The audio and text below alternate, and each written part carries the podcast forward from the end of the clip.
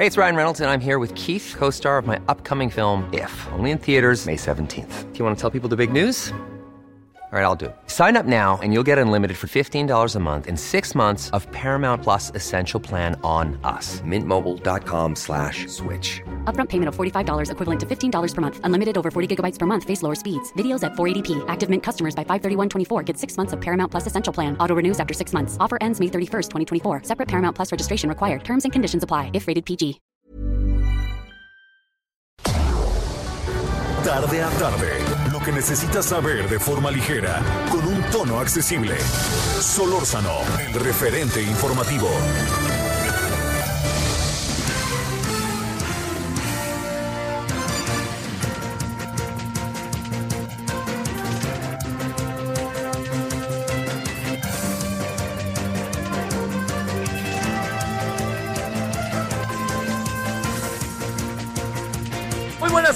16 horas en la hora del centro, en el día 8 de enero, viernes. Es el, el, bueno, en sentido estricto es el segundo viernes del año, aunque el primero pues ya sabemos que era día feriado. Pero aquí andamos saludándole con enorme gusto, agradeciéndole que nos acompañe, eh, su servidor Javier Solórzano y todo el equipo. Aquí está con usted para, eh, reitero, agradecerle y que nos acompañe en esta tarde.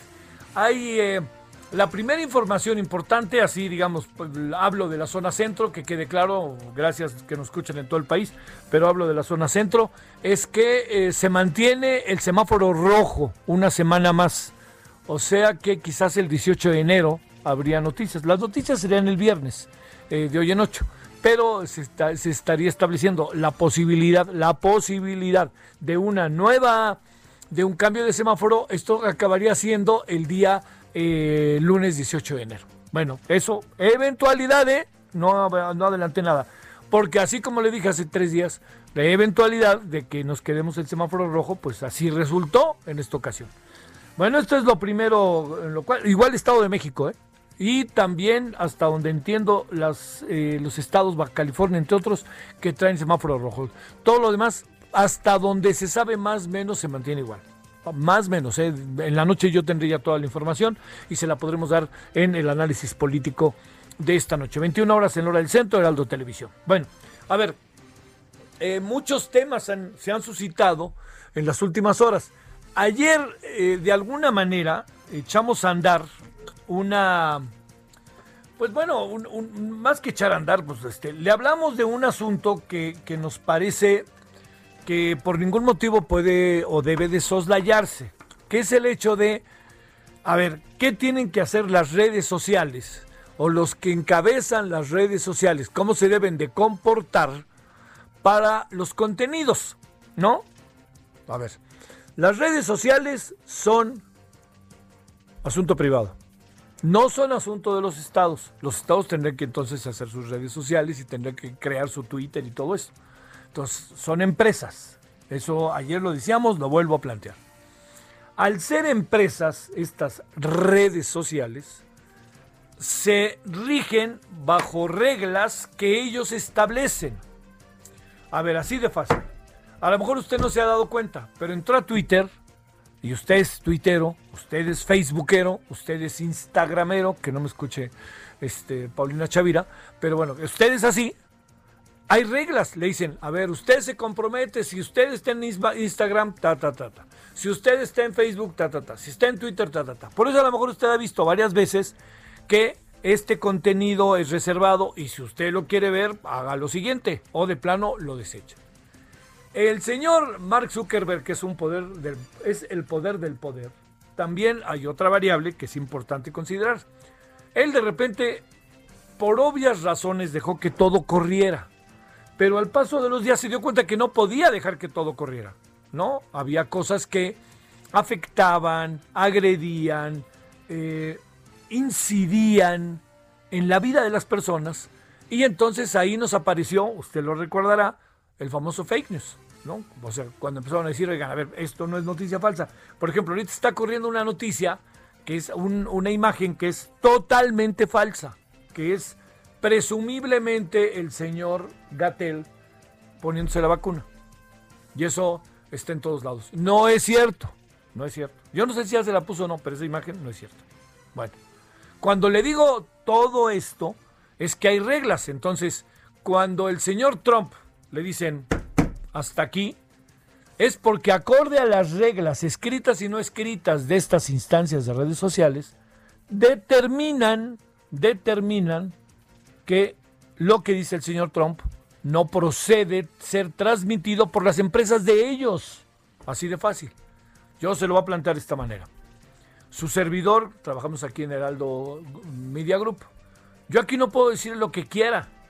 O sea, yo no puedo arremeter y empezar a mentar madres, etc. Pues no, hay la libertad de expresión es una es un derecho relativo, se lo he dicho varias veces, me permitió hacerlo. ¿Qué quiere decir? No son derechos absolutos. Uno no puede decir lo que quiera, como quiera. No puede uno andar mentando madres en cada esquina y decir es que fulano de tal es un ladrón. Ah, pues demuéstramelo. Si no tienes pruebas, eso no es libertad de expresión. ¿No? Bueno. Bajo estos supuestos, hay reglas, insisto, escritas y no escritas. Lo que hay de no es que lo, lo que está ahí y lo que el señor Trump hizo fue acorde a lo que estas redes sociales, Facebook, establece y ve es que está rompiendo estas reglas, está incidiendo, está hablando de sedición y de alguno, bueno, no así, pero dice, como dijo en su discurso de ayer, fíjese cómo cambió el discurso de un día a otro y fíjese cómo ya de nuevo Twitter le abrió la puerta. Yo no sé qué va a ser Facebook e Instagram. Pero esto se lo digo porque es lo que lleva, viendo eso, a un debate mucho, muy importante. ¿Hasta dónde? ¿Hasta dónde se puede? ¿Dónde están los términos de lo que podríamos llamar censura? ¿Dónde está la censura? A ver, yo se lo planteo para que lo pensemos juntitos. Al señor Trump, ¿le aplicaron la censura o no? Fíjese, es muy importante, es un asunto que créame que yo me parece que es muy trascendente. No es la primera vez que discutimos esto, lo discutimos hoy con otras variables, pero lo podemos, yo lo recuerdo en los 60, en los 70, en los 80 y antes seguramente, a principios de siglo, con los Flores Magón, imagínense lo que decían, ¿cómo estos hay que censurarlos? ¿no? Y hemos tenido historias, historias en México y en el mundo.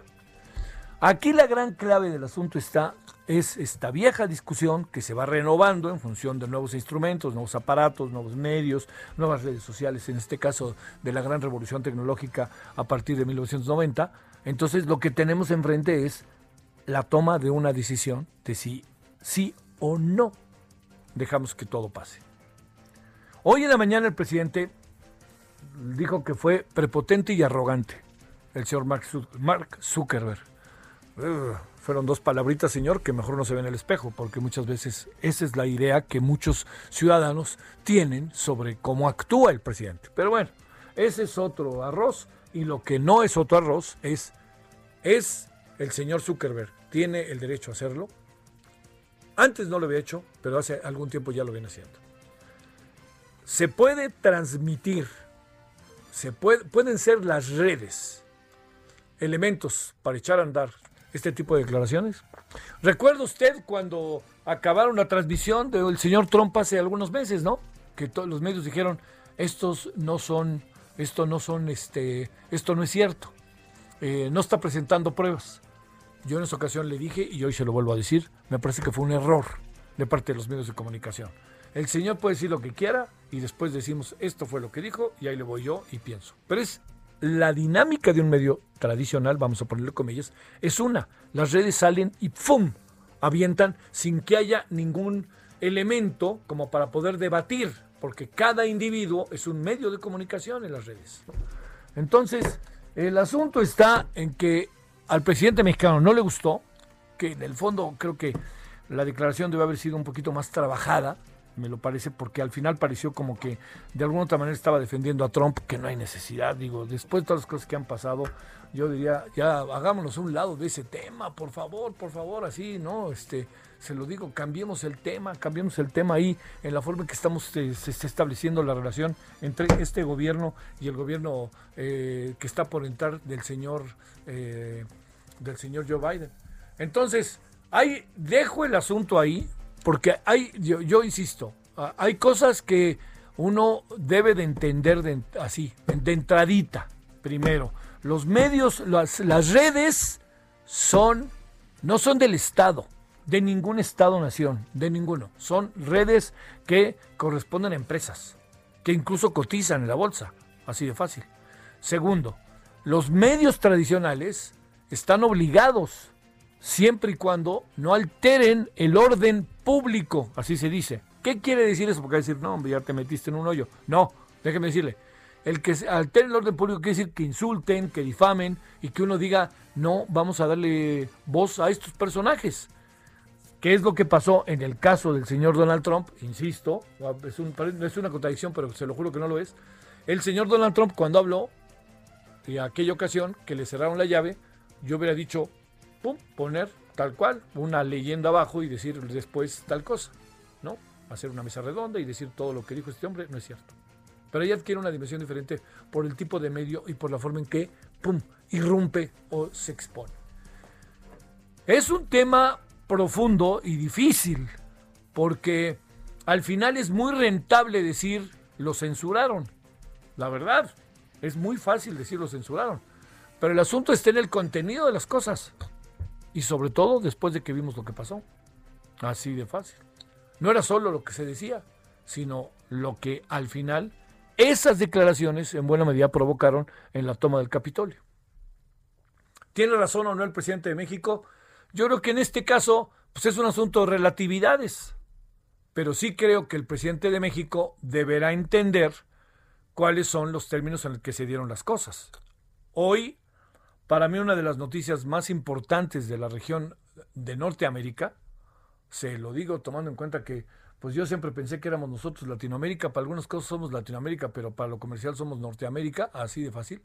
Pero yo le digo, algo que me parece que es una de las notas más importantes de este día es la declaración de Justin Trudeau sobre la visión que él tiene de lo que pasó en el Capitolio. Lo incitó el presidente Donald Trump. Eso nunca lo veríamos en el caso del presidente mexicano. No es que queramos que el presidente mexicano lo diga, pero yo lo vuelvo a decir, como lo he dicho desde ayer, desde antier, que yo creo que es una gran, era una gran oportunidad de poder hacer una defensa de la democracia, de las instituciones y de ver cómo la sociedad estadounidense ya había tomado una determinación al voto, pero dijo, en nosotros no nos metemos, pero bolas, ¿no? Este, luego se vino toda una, este, una, una arenga este, interminable sobre ciertos temas. Bueno, eh, qué tema, ¿eh? Qué tema, qué tema, qué tema. Hoy lo vamos a abordar en la noche. ¿No? Lo vamos a abordar bajo esta doble circunstancia hasta dónde se puede llegar o hasta, a ver, mejor de esta manera, hasta dónde los medios, hasta dónde este, las redes deben, los, las empresas de las redes deben de abrir la puerta. Y hasta dónde debe de existir elementos, circunstancias que permitan o que normen la, la, situación que acaba uno viviendo, ¿no? Las, las circunstancias que estamos cotidianamente entre nosotros. Bueno, eh, dicho de otra manera, a ver, voy a tratar de decirlo de otra manera para ver si puede quedar más claro. ¿Hasta dónde las redes deberían de cambiar y deberían de permitir absolutamente todo? ¿O no? Usted, se lo pregunto, señora, señor, quien sea, hombre, quien nos haga el favor estarnos escuchando en cualquier parte del país.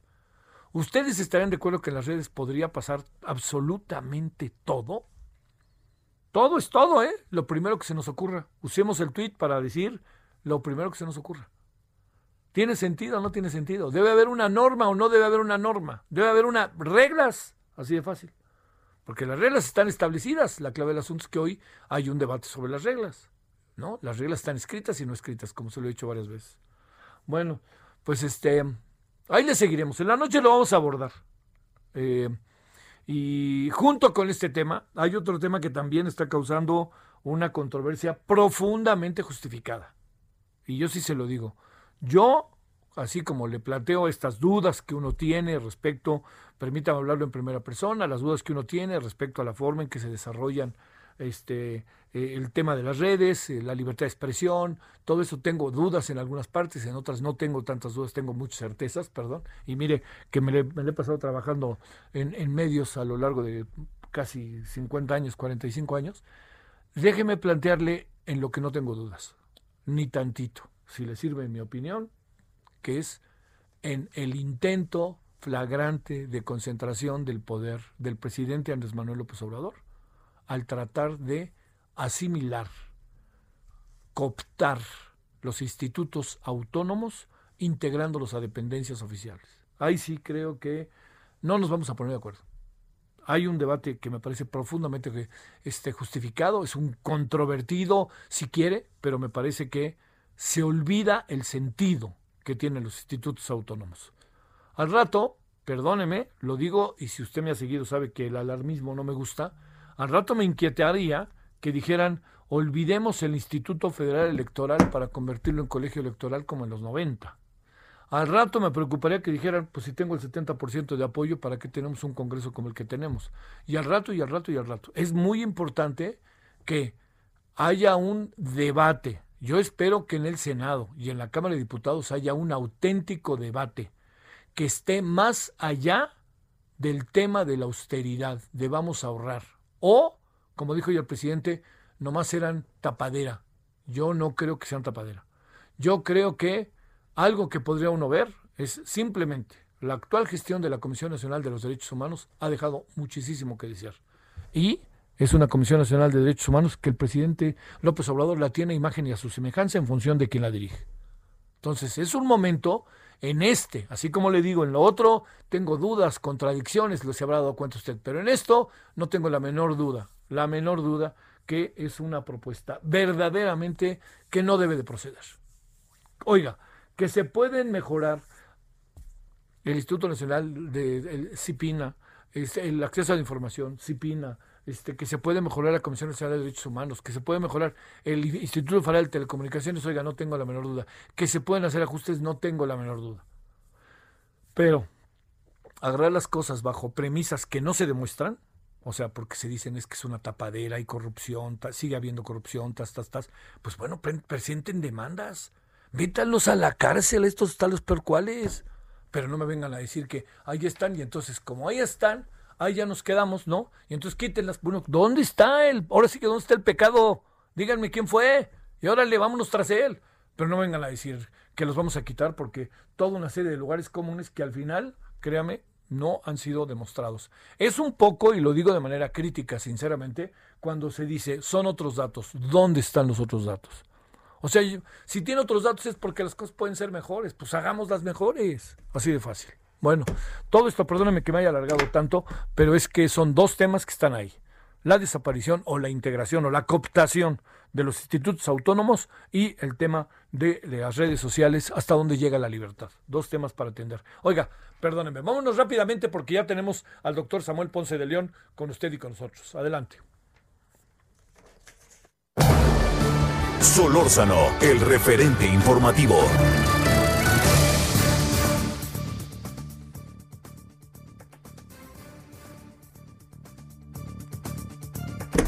Bueno, le decía, perdón doctor, te tuve esperando un ratito el doctor Samuel Ponce de León, coordinador del Programa Universitario de Investigación en Salud y de la Comisión de Respuesta al COVID-19 de la UNAM. ¿Cómo has estado, doctor? Bien, ¿qué tal? Mucho gusto en saludarte. Saludos a tu público. Bueno, en una de esas te voy a preguntar de lo que estábamos platicando, porque también has de pensar muchas cosas sobre eso, pero eso será en otra ocasión, doctor. A ver, ah, oye, a ver, déjame plantearte eh, primero. Eh, en un estudio de Nexos de estos días nos aparecieron informaciones en donde podría ser el doble de personas contagiadas y el doble de personas fallecidas. Eh, tenemos una saturación, no tenemos una saturación, tenemos muy claramente contemplado dónde tenemos los principales problemas, tenemos que seguir en semáforo rojo, más allá de que ya se haya decidido, una mirada general, si no te importa, Samuel. Claro, con mucho gusto. Bueno, estamos en el momento más eh, álgido de la epidemia hasta hoy, por lo menos. El número de casos ha venido creciendo en México de manera continuada, en otros, países eh, a manera de olas.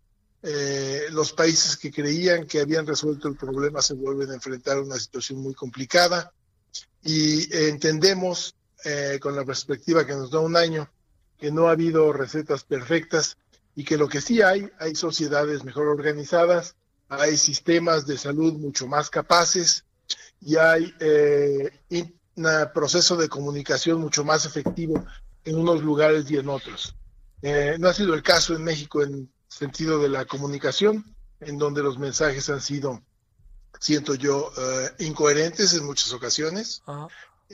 y claramente nos dejan en esta situación de grave saturación hospitalaria, que es una realidad, lo oímos prácticamente todos los días, hospitales llenos eh, y con una sociedad que, pues, por un lado está eh, no suficientemente informada, eh, no suficientemente educada y poco comprometida con, en general, sus semejantes.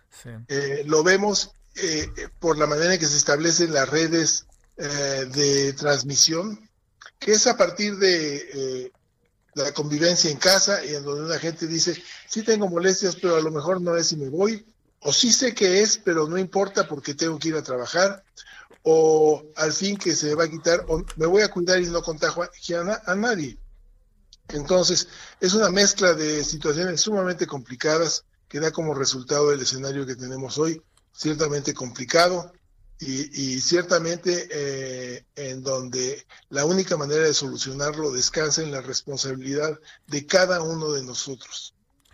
A ver, esta parte, ahora entrando en esos terrenos, eh, Samuel Doctor, que tiene que ver con, con, los números que pudiéramos nosotros eh, tener, con el número de camas ocupadas, ahí cómo estamos, porque incluso estoy viendo que algunos, por ejemplo, de gente de Monterrey, gente de Nuevo León, se está yendo a Saltillo para tratar de ser atendida porque ya están saturadas las camas, allá toda la, atención. ¿Cómo andaremos en esa área, doctor? Bueno, complicados como en, eh, general. Sí. Eh, el área ah, conurbada del centro de México también está saturada y hay gente que tiene que irse a Toluca, tiene que ir a Querétaro a buscar hospital eh, igual que seguramente está ocurriendo en Monterrey, como estás describiendo, igual que puede estar ocurriendo en otros lados, en donde los centros hospitalarios grandes se saturan, entonces hay que ir a buscar eh, en dónde puede haber una cama de hospital. Es una realidad que obedece a un fenómeno de transmisión incrementado que está directamente en razón del movimiento de las personas de la falta de precauciones para contener esa transmisión, hablando de estas simplísimas que conocemos desde hace meses, eh, higiene, distancia, máscaras estrictamente usadas, no eh, eh, asistir a sitios con un gran número de personas y cómo se tienen que ventilar los espacios. Cuando esas condiciones no se cumplen correctamente, pues tenemos una transmisión que resulta en contagios, en enfermos en necesidades hospitalarias y en fallecimientos. Híjole, oye, estamos, no hemos pasado lo peor, ¿verdad, doctor? Digo, no, no, no ando en el pesimismo, pero no hemos pasado lo peor, ¿no? Eh, sí, ciertamente eh, no puede uno sonar optimista en un panorama como el que tenemos, es prácticamente imposible. Eh, yo pienso que el escenario que tenemos ahorita va a persistir, pues por lo menos, por, pronto las próximas semanas inmediatas, dos, tres, cuatro semanas, quizás hasta entrada la primavera o verano veamos algo mejor.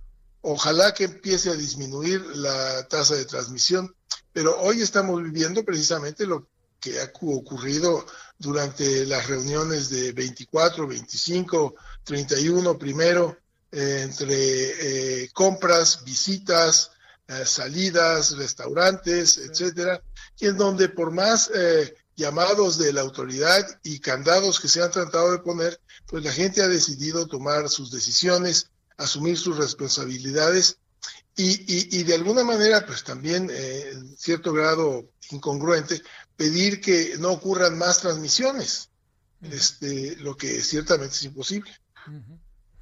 Pues bueno, este doctor, eh, este este, bueno, además muy, muy controvertida, ¿no? La gestión de López Gatel, lo que también ha, generado, ¿no? Como muchas, mucha controversia, diría yo, ¿no? Al respecto. Pues ha, habido eh, ciertamente algunas escenas anticlimáticas. Sí, exactamente. Este, que de alguna manera sí eh, contribuyen a, este escenario de alguna manera. No es fundamental, eh, son detalles. Eh, yo sí siento que eh, lo grave de todo esto es que nuestra sociedad, desde su más alto nivel hasta el más bajo, en términos sociales y de educación, no terminan de entender que estamos viviendo una situación enormemente grave. Estamos en una situación de guerra propiamente y no lo asumimos con la responsabilidad que tenemos que asumir. Doctor, te mando un gran saludo. Mucho gusto. Gracias. El doctor Samuel Ponce de León. Pausa. El referente informativo regresa luego de una pausa. Estamos de regreso con el referente informativo.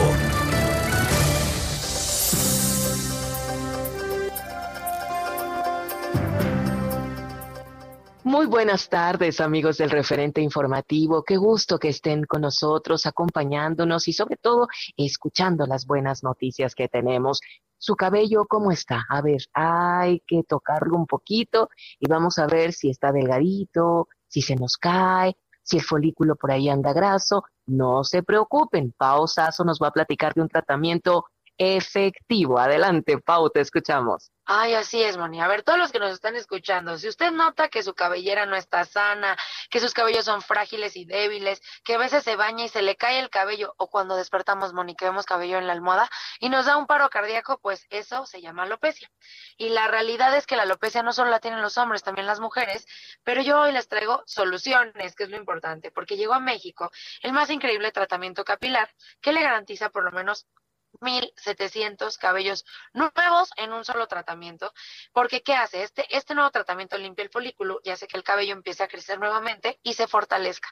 Entonces vamos a tener nuestro cabello al 100 y el nuevo también. Así que marquen en este momento al 800 230 mil 800 230 mil para poder llevarse este tratamiento ganador que le va a dar 1.700 cabellos nuevos en un solo tratamiento. Además de que el cabello que ya tiene usted se lo va a fortalecer, le va a dar volumen, le va a dar fuerza se va a ver increíble con este pelazo, porque sabemos que el 76% de las personas con alopecia aún mantiene vivas esas raíces capilares y no tienen solo tapado el folículo. Entonces, este tratamiento se los va a limpiar y va a hacer que tengan un cabellazo, mi moni. Así que marquen en este momento al 800 mil porque si llama ahorita se lo lleva gratis, solo para los gastos de manejo y envío, y va a recuperar pelazo, autoestima, seguridad y carisma, mi moni. ¿Cómo ves?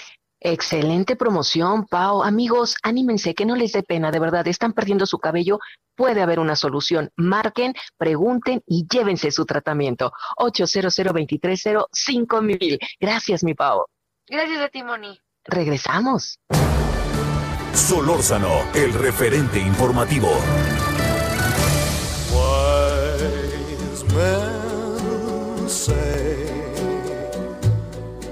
only fools rush in, but I can't help falling in love with you. Shall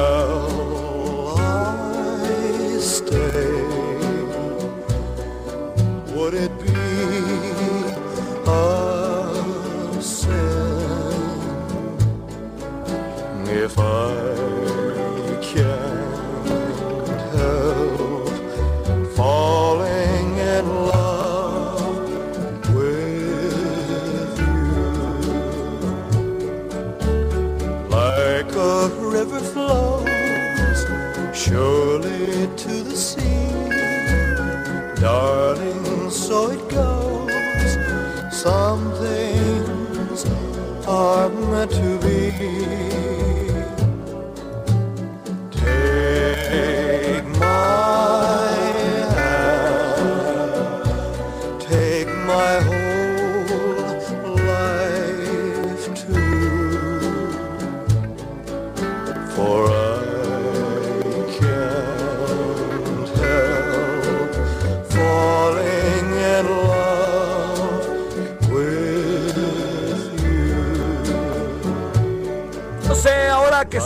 16 con 34 en la hora del centro. Estamos escuchando al maestricísimo Elvis Presley.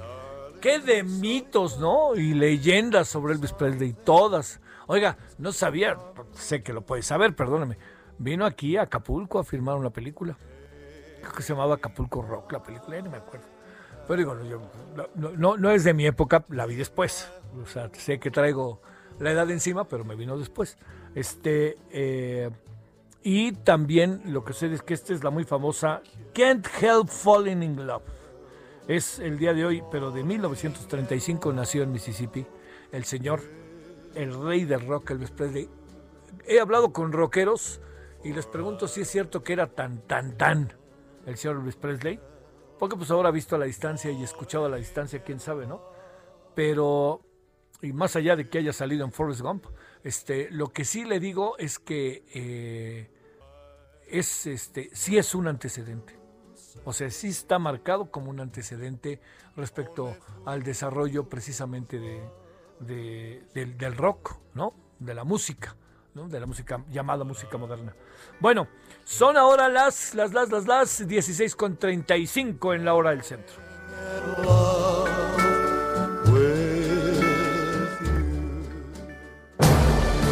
Solórzano, el referente informativo.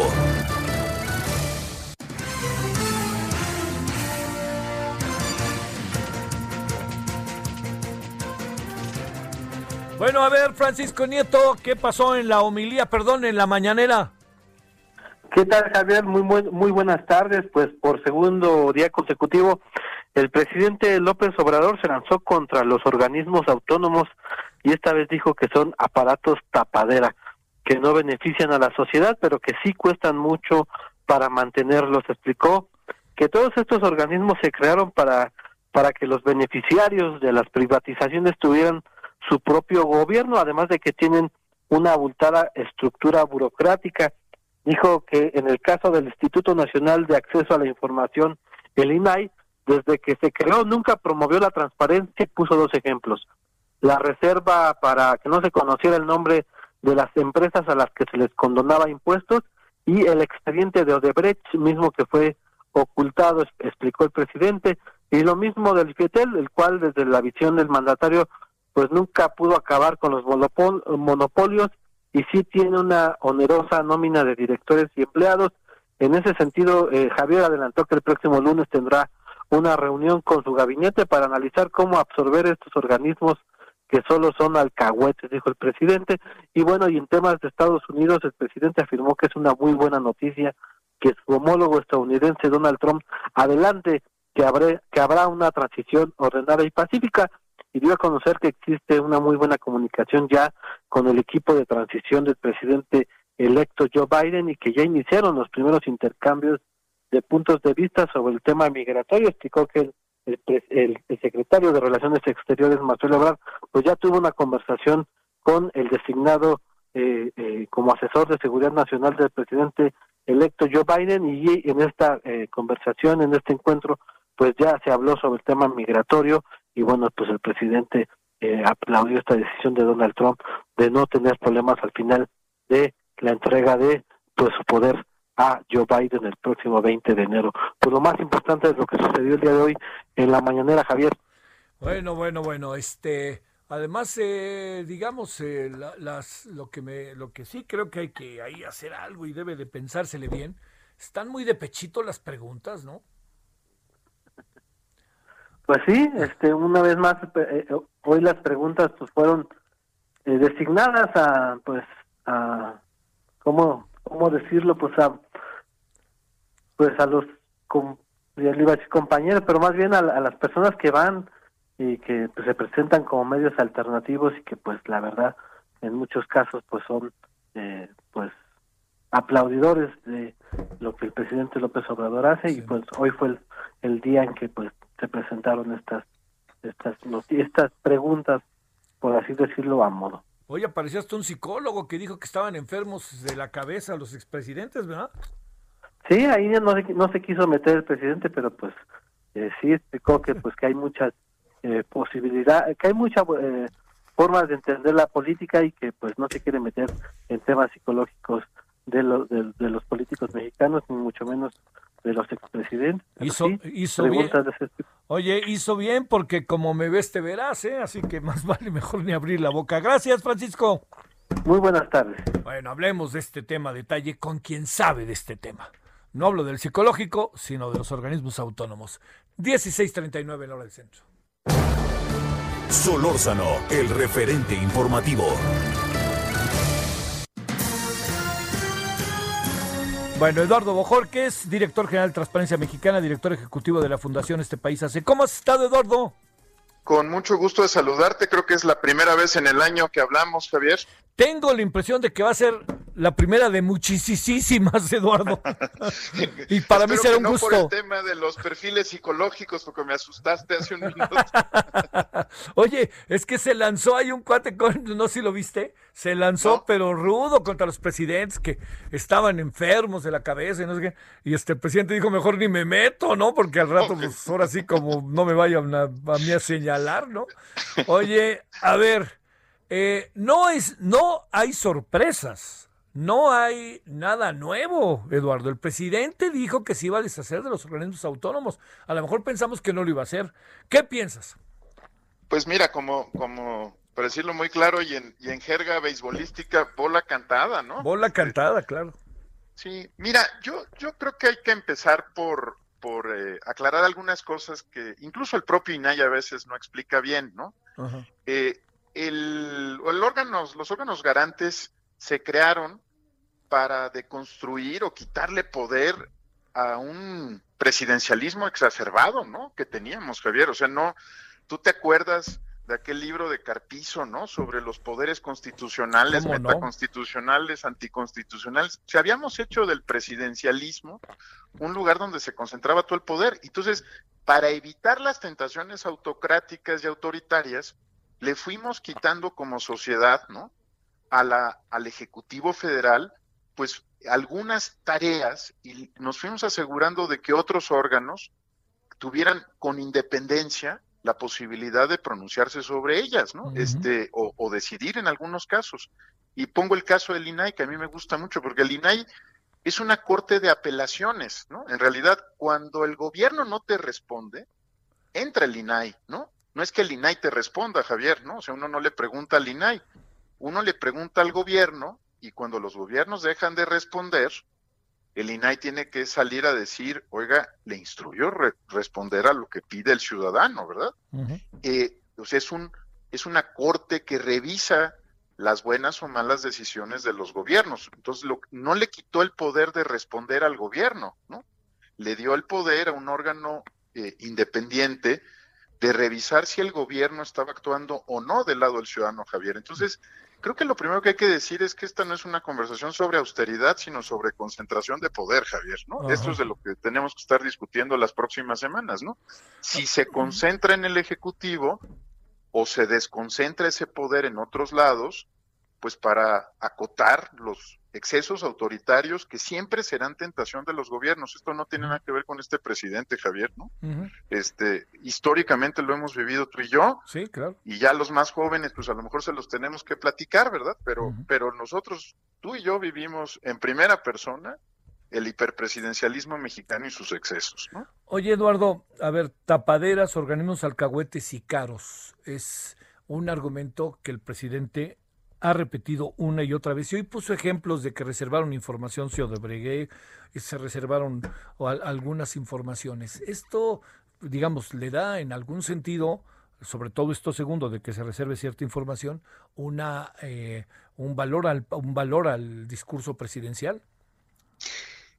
Mira, este, yo a veces creo que para, para ser un jefe de Estado, el presidente es muy propenso a los adjetivos, ¿no?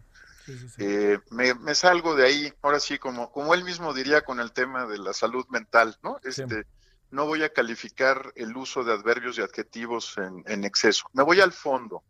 A ver, Javier, ¿quién reserva la información? ¿El INAI? No, el gobierno. ¿Quién reservó las vacunas apenas hace unas horas? El gobierno. El gobierno del presidente López Obrador. Lo que haría el INAI, déjame poner el ejemplo de las vacunas, es revisar si la reserva que impuso el gobierno es válida o es inválida de acuerdo con la Constitución, ¿no? Eso es lo que haría el INAI. Entonces, cuando él dice que el INAI reservó el caso de Brecht, ¿no? Quien lo reservó fue la administración Peña, y el INAI, con razón o sin razón, tú sabes que ahí yo me opuse a la decisión del INAI, ¿no? Este, no, no, no estoy de acuerdo con cómo procedieron, interpretó que en términos de la ley y de la Constitución, la reserva que se había hecho era correcta. Y después revisó su propia decisión y antes de que llegara a la Suprema Corte de Justicia, instruyó que se abriera el expediente. ¿sí? Eh, ¿Qué quiero decir con esto? El INAI no clasifica, ¿no? Quien clasifica es el gobierno. ¿Quién clasificó las vacunas como reservadas? El gobierno, ¿no?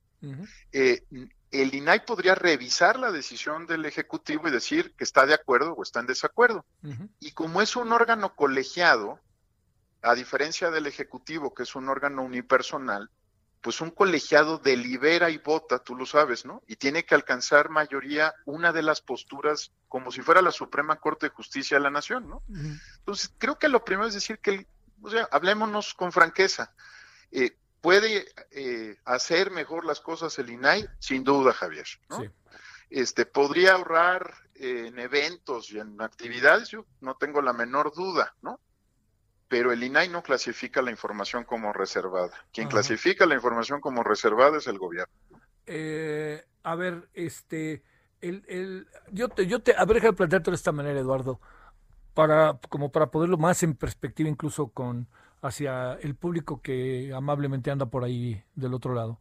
Eh, ¿Por qué es tan importante mantener la distancia entre institutos autónomos y el gobierno mismo? porque, déjame ponerlo así, por la Casa Blanca de Peña Nieto, ¿no? Todos vivimos lo, eh, lo, cuando tú le pides a un subalterno que te investigue a ti, lo difícil que es para ese subalterno investigarte con independencia y libertad, ¿no? Sí.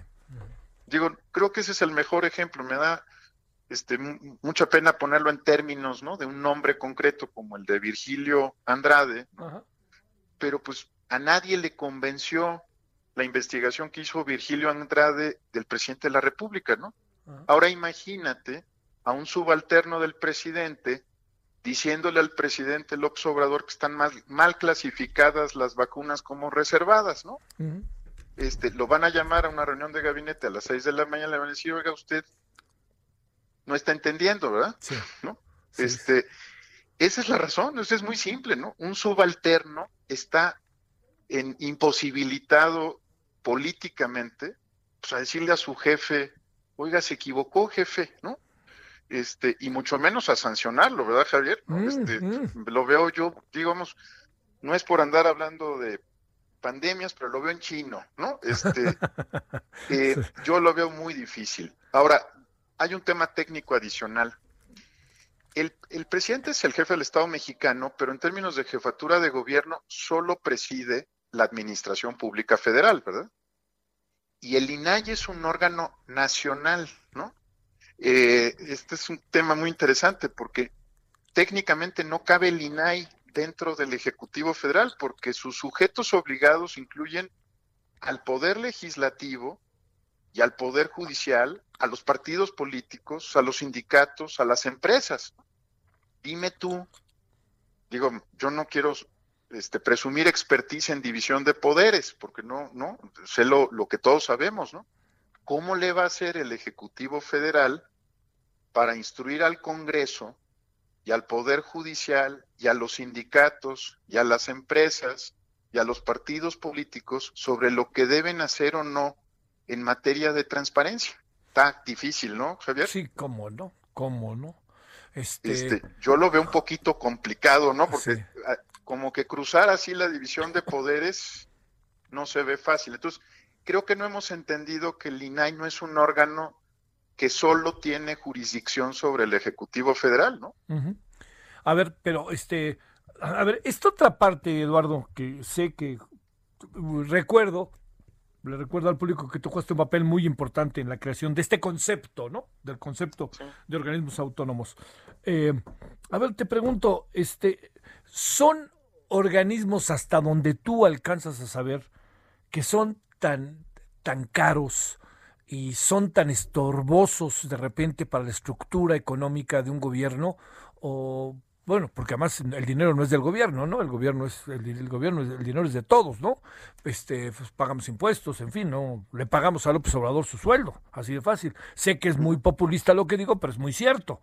A ver, esta parte, déjame reiterártelo, esta parte que tiene que ver con son organismos muy caros, son excesivos, este, hay que deshacerse de ellos o en el fondo inevitablemente pensamos en un aspecto de carácter político y de control y de concentración del poder. Para mí es un tema de concentración de poder, no de austeridad. Pero vamos a entrarle, a la, si quieres rápido, a la conversación sobre austeridad, ¿no? Un órgano es tan caro como lo que produce, Javier, ¿no? Sí, pues sí. Este, depende qué produzca, ¿no? Si produce un bien público que es mucho más eh, eh, apreciado que lo que cuesta, pues la verdad es que es poco. Te, pongo un ejemplo muy concreto de una cosa que hacemos aquí en la oficina. tenemos una cosa que se llama programa de austeridad inteligente, ¿no? Y entonces lo que hacemos es que cuando vemos que un gobierno compra un, desarrolla un software o compra un software, los acercamos a él y les decimos, oye, tú ya lo pagaste, ¿verdad? Sí, sí, ya lo pagué. ¿Cuánto te costó? Me costó un millón de pesos. Ah, perfecto. Oye, ¿y se lo podrías regalar a todos los municipios del país? Y entonces, ¿cuánto sería? ¿No?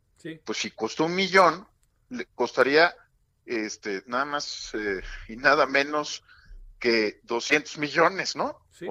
O, dos mil millones, ¿no? Dependiendo a cuánto se lo regales, ¿no? Este, nosotros lo que les decimos es, bueno, ese es dinero bien invertido, ¿verdad? Porque lo pagaste una vez y le sirve a todos los municipios del país. Creo que, creo que esa es la discusión que tenemos que tener sobre austeridad, la austeridad inteligente, ¿no?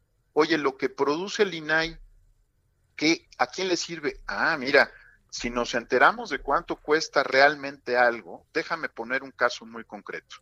Este, ¿qué está pasando, por ejemplo, con, con nuestras, eh, nuestros, eh, nuestras costas, nuestras playas, ¿no? Este, Javier. Oye, fíjate que nos descubrimos que hay eh, alguien que está comprando ilegalmente la, terrenos en las playas del país. ¿Sabes cuánto valen esas playas? Pues, cientos o miles de millones de pesos, ¿verdad? Sí, sí, sí. Entonces, todo depende qué produzca. Eh, lo que pasa es que es abstracto lo que produce el INAI, Javier, ¿no? Porque la gente no lo ve en pesos, ¿verdad? Pero, pero creo, y eso creo que ha sido un error sistemático del INAI, ¿no? No explicar el valor de lo que produce, ¿no? Em, yo creo que ahí está la diferencia, pero para mí no es una discusión sobre estudiar. Si quiere, digamos, podemos entrarle y creo que es una discusión interesante, y podrían hacer más con menos, sí, sí pueden hacer más con menos, pero creo que el punto de fondo es, creo que a los gobiernos nunca les ha gustado compartir el poder con nadie, ni con los ciudadanos, ni con los constitucionales autónomos, ¿no? Entonces, pues es un tema de concentración de poder. Oye, digo, lo que no me gustaría, perdóname Javier, lo que no me gustaría escuchar pronto es que también, ¿para qué es necesario discutir en el legislativo las leyes, no? Si las podemos hacer desde el ejecutivo, ¿no? Este, claro que sí, por supuesto. Yo ya, lo, espero, ¿no? Digo, como el 21 empezó con muchas sorpresas, ¿no? Que este que luego no nos digan, oigan, es que es carísimo mantener representación popular, ¿no? Los diputados son muy caros, pues ¿por qué no desaparecemos al Congreso? Así de fácil. Oye, Eduardo, a ver, una, si eh, te reto a que en un minuto y medio o algo así, un poquito menos, nos des una opinión. Entiendo que, que sea una opinión muy claramente me queda, una opinión rápida, que te prometo que hablaremos más adelante. ¿Qué piensas de esta idea de haber cerrado los internet, el Twitter, eh, perdón, Twitter, Facebook e Instagram a Donald Trump y la respuesta que ha tenido ante eso eh, Mark Zuckerberg y el propio presidente López Obrador? ¿Tienes una opinión sobre eso? ¿Qué has logrado sumar? Mira, yo creo que es muy importante que estas redes sociales eh, analicen sus políticas, ¿no? A partir de lo ocurrido en la elección de los Estados Unidos y en el postelectoral que vivimos hasta el día de ayer. Yo creo que, para decirlo muy rápido, las redes sociales se quedaron atrás en términos de la discusión sobre el impacto de ética política de sus de los temas. Ahora, en concreto, eh, decidir que el presidente no pueda utilizar sus redes, pues sí es una atribución de una empresa privada, ¿no? Es un servicio que le prestan a él como a cualquier otro el presidente de los Estados Unidos pudo utilizar otros canales que tenía a su disposición, ¿no? Las ruedas de prensa de la Casa Blanca, enviar un comunicado de prensa, es decir, hay, hay un debate muy interesante sobre libertades eh, y del uso de los canales de comunicación, pero en términos estrictamente de un servicio empresarial, pues lo que hicieron fue aplicar sus políticas, ¿no? Creo que sus políticas hay que pensarlas de cara al futuro. Y te diría, en esos 30 segundos que, me dices, yo te diría, hablemos también pronto sobre el rol de las redes sociales en la elección del 2021 en México. Clarísimo que sí, sale. Nos debemos esa. Bueno, oye, ya sabes, ahí la vamos a hacer para la tele la semana que entra, si te parece, Eduardo. Con muchísimo gusto estoy a tus órdenes. Un gran abrazo y mi agradecimiento, como siempre, Eduardo Bojorquez. Muy buenas tardes. Al contrario, muchas gracias a ti, Javier. Buen año. Bueno, ahí está, ¿eh? ahora sí que cómo la ve, los dos temas en el centro. Y, y lo que viene ahora es la pausa. El referente informativo regresa luego de una pausa. Estamos de regreso con el referente informativo.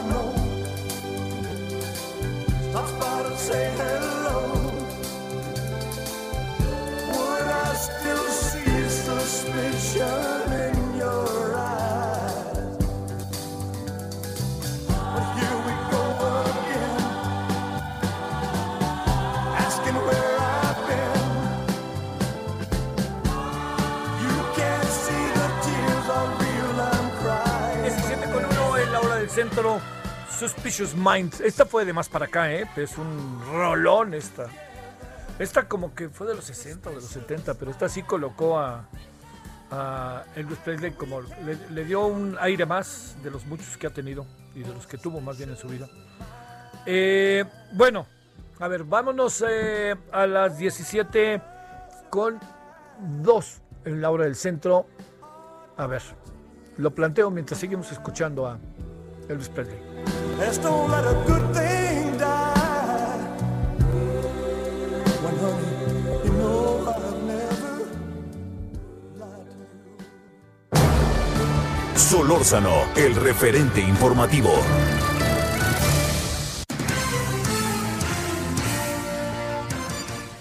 ¿Sabe a qué nivel ha llegado la industria, la maravillosa industria restaurantera mexicana?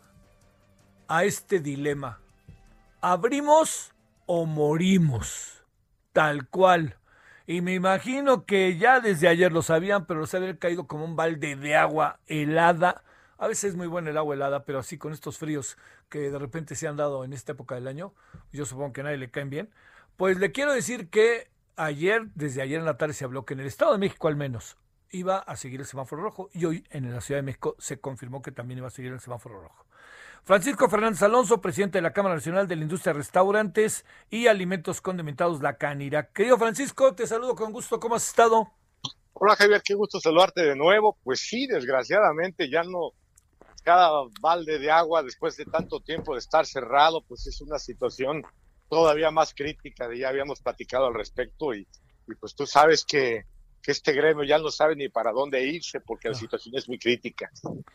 Ya no, como dice el dicho, ya no quieren queso sino salir de la ratonera, ¿no? Este viejo. Pues sí, desgraciadamente. A ver, Javier. ¿Qué anda pasando, Francisco? Digo, uno lo puede intuir, pero no forma parte de la industria. Uno quisiera saber qué pasa allá adentro. A ver.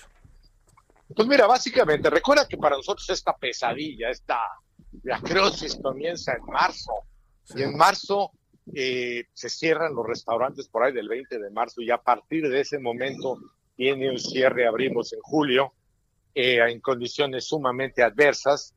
Eh, evidentemente los ahorros se acabaron en ese lapso, regresamos a, en un entorno complicado porque las ventas siempre han ido por debajo de la mitad de lo que estábamos previendo y eso genera una crisis tremenda y de ahí comienza a haber un, pues una cierre, muchos cierres de establecimientos que simplemente no pueden sobrevivir en ese entorno. Y bueno, pues cuatro meses muy complicados y medio que estábamos dirigiéndonos a algún, eh, eh, pues a salir adelante, viene nuevamente un cierre en diciembre, que tú sabes que es una época tradicionalmente donde eh, pues las ventas se incrementan, diciembre para nuestro gremio es un mes muy importante, y regresamos de nuevo al cierre, y entonces obviamente los restaurantes ya llegan a un momento y dicen, ya no puedo más.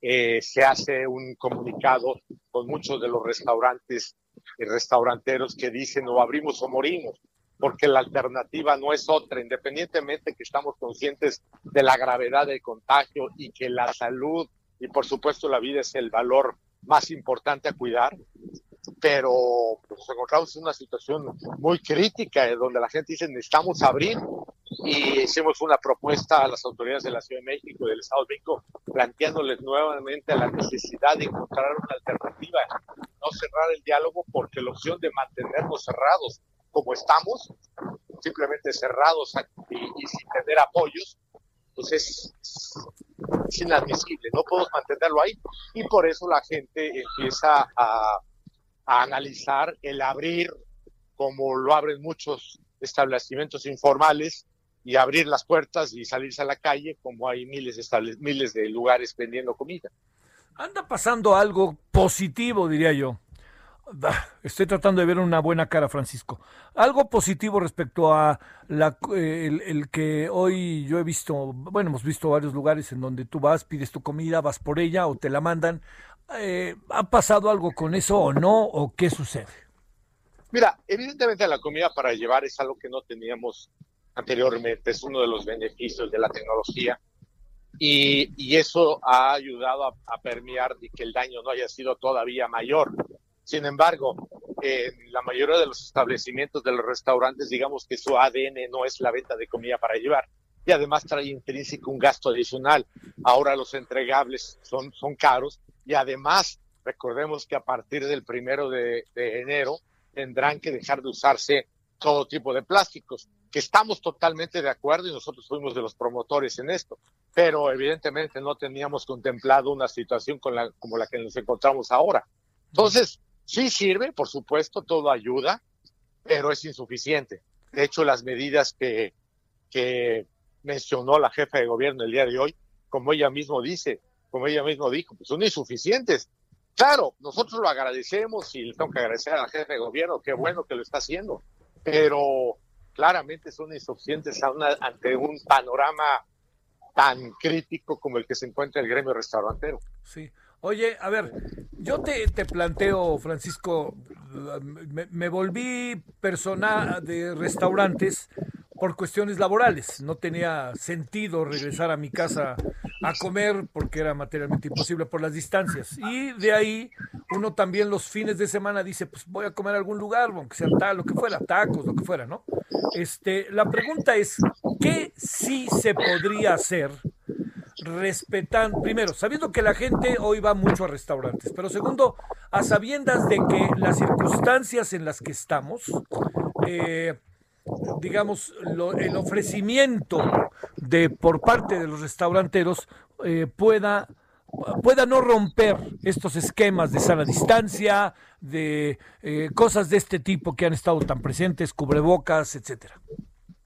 Sí, bueno, por supuesto, nosotros creemos que la aplicación irrestricta y disciplinada de todos estos eh, códigos de conducta en temas sanitarios y la sana distancia y el uso de de tapabocas, por supuesto que ayuda. Y lo sabemos por una razón, porque nosotros no tenemos registrados contagios dentro de los cientos de miles de colaboradores que tenemos. Es un porcentaje muy pequeño. Ahora, nosotros no somos especialistas en el tema, pero creemos inferir que si una persona tiene un tapabocas y la otra también y mantiene una sana distancia, pues eso mitiga y disminuye la posibilidad de contagio, tal y como lo hemos manejado. Nosotros, nosotros conscientes de que vivimos una pandemia, porque claramente vivimos una pandemia, pero además, Javier, esto no va a acabar. Vamos a estar probablemente y desgraciadamente viviendo en un escenario los próximos seis meses, porque independientemente que llegue la vacuna o no, pues todos sabemos que no va a haber una respuesta inmediata y qué vamos a hacer en un entorno donde, donde la economía en general, además de la restaurantera, pues se encuentra seriamente fracturada, dañada. Y la pregunta es, ¿qué es lo que viene después? Porque el mantener cerrada la economía, pues está dejando sin empleo a mucha gente y además los ingresos pues ya no alcanzaron. Pues, ¿qué les decimos a los cientos de miles de, de, gente que trabaja en esta actividad eh, que no está recibiendo ningún ingreso? ¿Sirve de algo lo que le dieron a los meseros o la verdad que no? Pues mira, todo sirve. Sí. O sea, creo que hay que ver también, tener una, una posición de colaboración con la autoridad. De hecho, lo hemos mantenido desde el principio. Somos un gremio que hemos presentado propuestas. Somos el gremio que presentó el propuesto que hoy se aplica en todo el país, el protocolo de sana distancia. Pero eh, buscamos y hemos, hemos siempre hablado que somos aliados. En este caso, cuando la gente llega a, un, a una situación crítica donde dice o abrimos o morimos, pues mira, no es que yo quiera ni estamos alentando la posibilidad de que la gente abra de manera unilateral, pero evidentemente nos tenemos que solidarizar y tenemos que apoyar a la gente que lo haga, porque entendemos que la situación es crítica. Híjole, híjole. Oye, este, a ver, una, una, una más, Francisco. Eh, ¿Tienen algún tipo de indicio eh, de que el próximo lunes, de este lunes en ocho, pudiéramos de nuevo estar en semáforo naranja o no, no adelantó nada la jefa de gobierno, no dijo nada?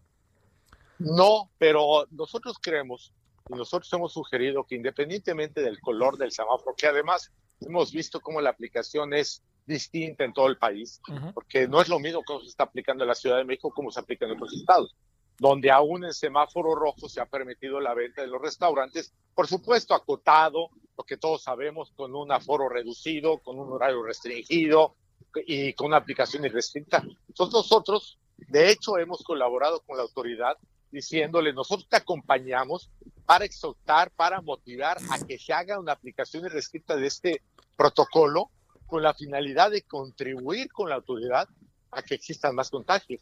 Ese es nuestro compromiso, es lo que le hemos ofrecido a las autoridades, en este caso de la Ciudad de México y del Estado de México, contribuir, ser un factor que ayude.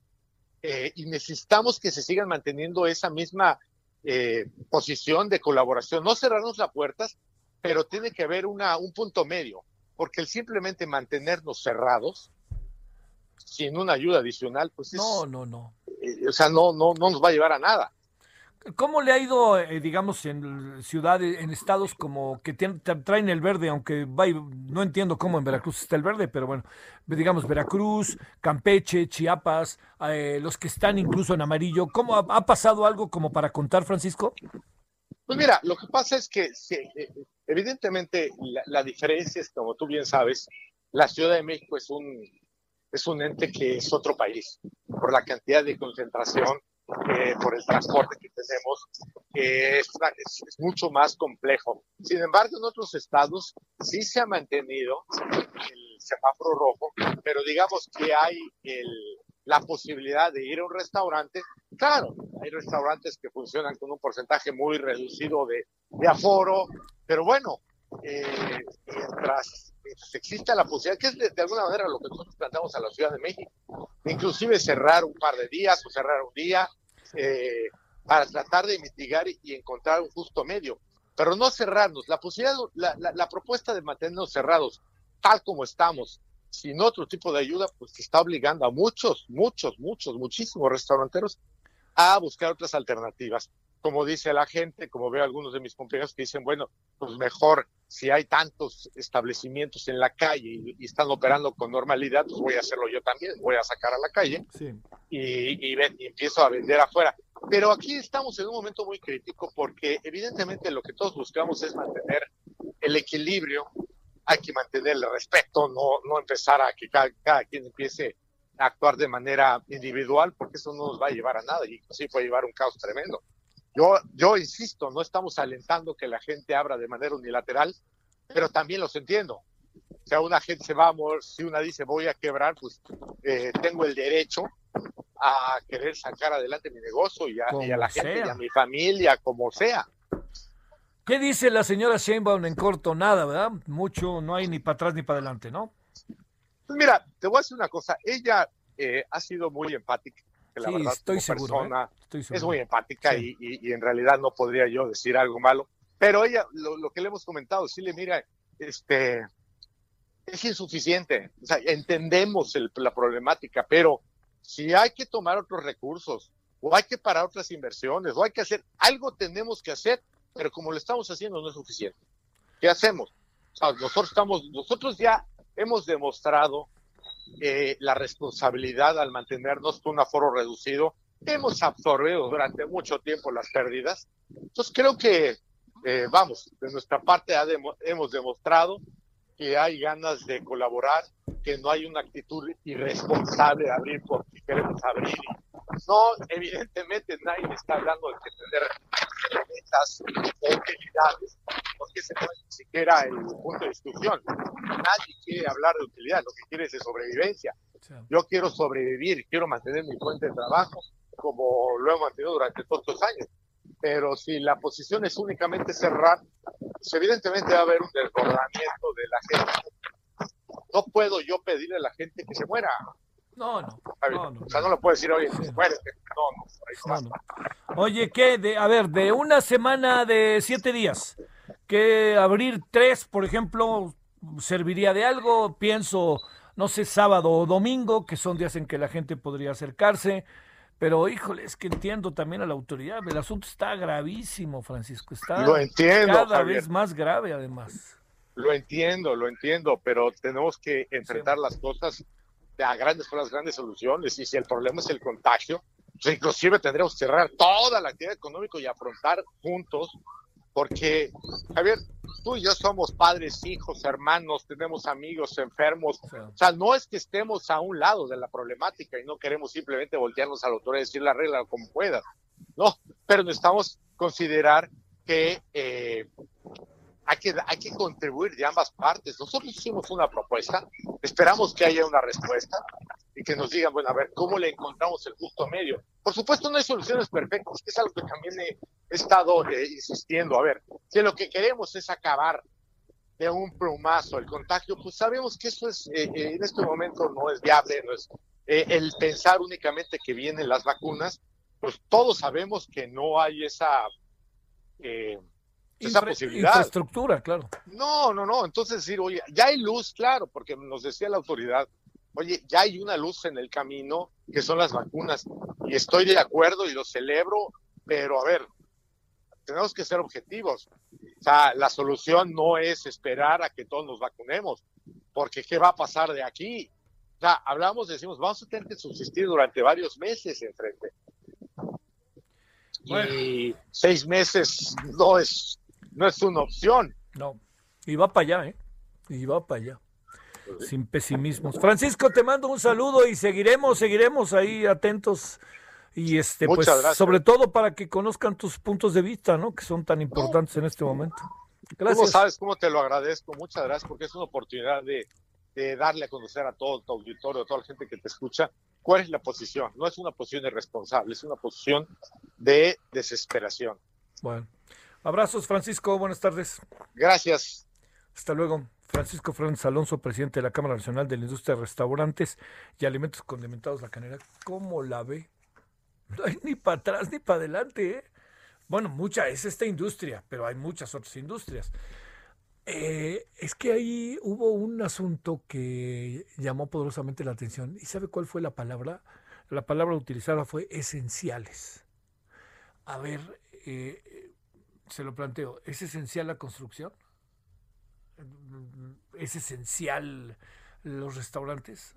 ¿Qué es esencial y qué no es esencial? Y es muy subjetivo. Es muy subjetivo. A ver, vamos a suponer que hagamos no esenciales las, la, la la construcción. Pues la hacemos, imagínense cuántos trabajadores de la construcción quedan al garete. Así. Bueno, vamos a plantearlo de esta manera. No es esencial los restaurantes. ¿Cuántos trabajadores de la industria restaurantera quedan al garete? Bueno, no está fácil, ni va a seguir, ni va a ser fácil, ¿eh? O sea, no creo que le estoy diciendo esto y al ratito, ya, no, no, perdóneme ser tajante. Este asunto en aproximadamente, yo calculo, tres, cuatro meses, podríamos empezar quizás a ver otras cosas. Pero todavía no, oiga, que el lunes quenta si quiere, lo, lo, vámonos otra vez al naranja, pero ahí no se va a resolver. Se va a resolver y vamos a estar otra vez entre naranja y rojo, naranja y rojo, porque los niveles de contagio son altísimos. Las pruebas están, como cada vez hay más pruebas, pues nos estamos dando cuenta los números. Oiga, ayer cerca de 1.300 personas fallecidas de un día a otro. Y eso que es la información que se tiene, porque si se acumula más, ¿para qué quiere? Y luego ayer hablando, nosotros con, eh, con un investigador que nos dice que él piensa que con la información que tiene, con las, con las este, actas de defunción, con toda una serie de cosas, debe de haber en este momento quizá el doble de personas fallecidas y obviamente el doble de personas contagiadas. ¿Qué tal si lo ponemos número? Si son 130 mil, estamos hablando de 260 mil. Y algunos dicen que de 325 mil. Nadie quiere el alarmismo. Pues oiga, se trata de nosotros.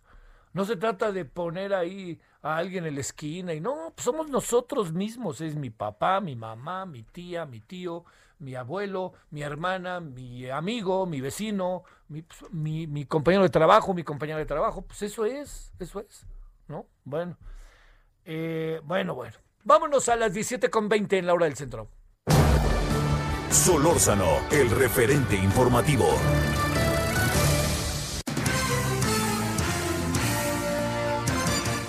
Mi querido Pari Salazar, ¿dónde andas? Buenas tardes, Javier, amigos, amigas de Aldo de México. Un gusto saludarte desde Zamora, Michoacán.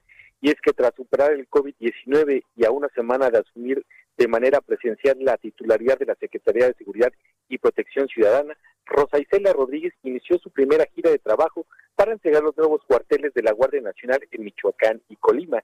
Y es que este viernes entregará instalaciones en Marabatío y en Micho y en Zamora acompañado por el presidente Andrés Manuel López Obrador, y mañana sábado estará en Cotija, Michoacán, y en Tecomán, Colima.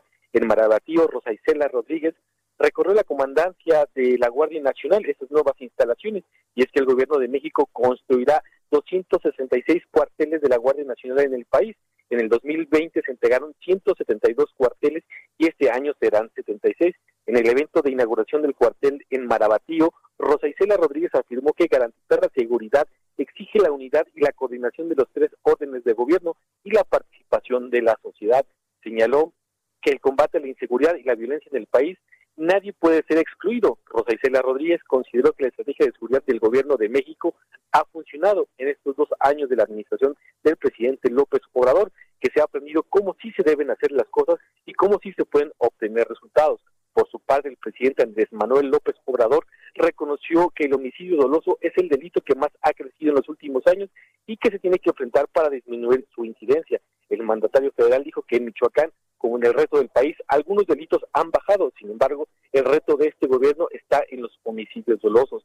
Afirmó que ha habido una disminución en la mayoría de estos delitos de gran impacto. Sin embargo, todavía tiene que enfrentar este delito de los homicidios dolosos. Dijo que hay cuatro estados en los que se concentra la mayor actuación de la delincuencia organizada que son Michoacán, Guanajuato, Jalisco y Colima, y que hace eh, que en esos sitios, en esos estados, la delincuencia organizada hace mucho daño y produce muchas tragedias, por lo que hay que trabajar más en estas entidades.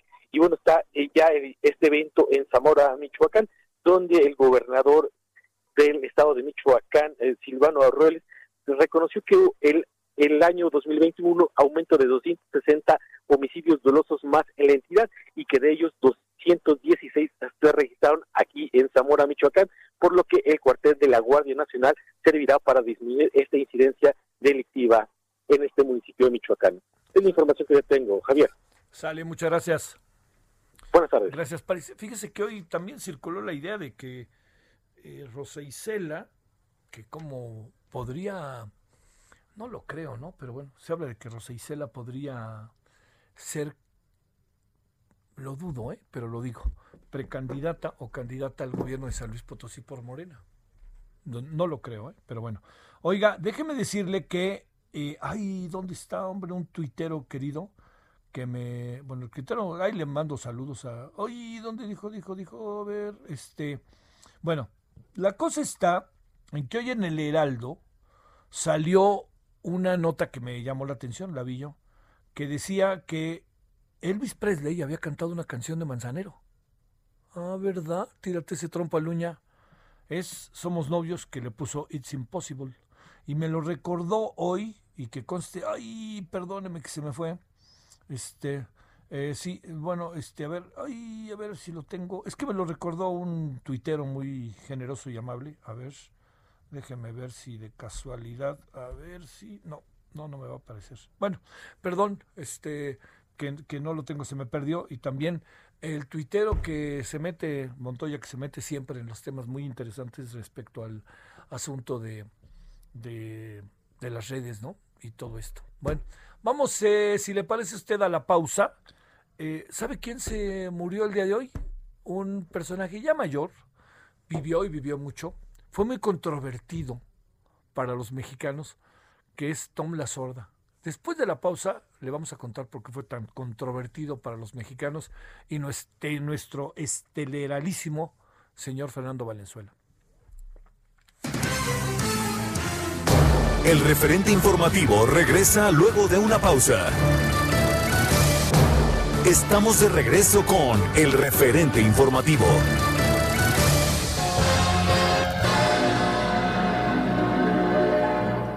It's impossible. Tell the sun to leave the sky. It's just impossible. It's impossible to ask a baby not to cry. It's just impossible. Can I hold you closer to me and not feel you going through me? But the second that I never think of you, oh, how impossible. Can the ocean keep from rushing to the shore? It's just impossible. If I had you, could I ever ask for more? It's just impossible. And tomorrow, should you ask me for the world? Quien me lo recordó fue Omar Duque. Gracias, Omar. Y él está retomando la canción que cantó Elvis Presley, que venía hoy en el impreso del Heraldo, ¿no? Que estuvo. Y la forma en que lo presentan, aquí sí ya me trepo en el Heraldo, es que está cantando Elvis Presley y en el fondo dice en el título Elvis Full It's Impossible Where Do I Go From Here ¿De dónde voy de aquí? Y este eh, hay que regresar a la casa de Catalina. Está padrísimo. Bueno, además es muy bonito eso de que este canten al maestro queridísimo. Sí, claro, sí, al maestro queridísimo Armando Manzanero. En este, fíjese, nosotros siempre nos quejamos de cómo traducen los títulos de las películas acá en México. Fíjese, ¿no? le pusieron este eh, le pusieron allá es imposible y en español le pusimos somos noviecitos de manita sudada 17.32 en la hora del centro.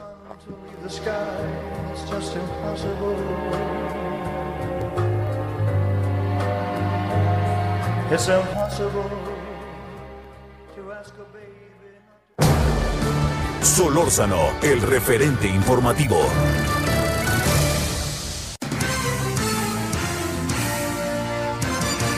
Bueno, ahí este Isaías desde la redacción de aquí de Heraldo Radio. Eh, Twitter Safety. Ahí le va lo que dice Twitter Safety.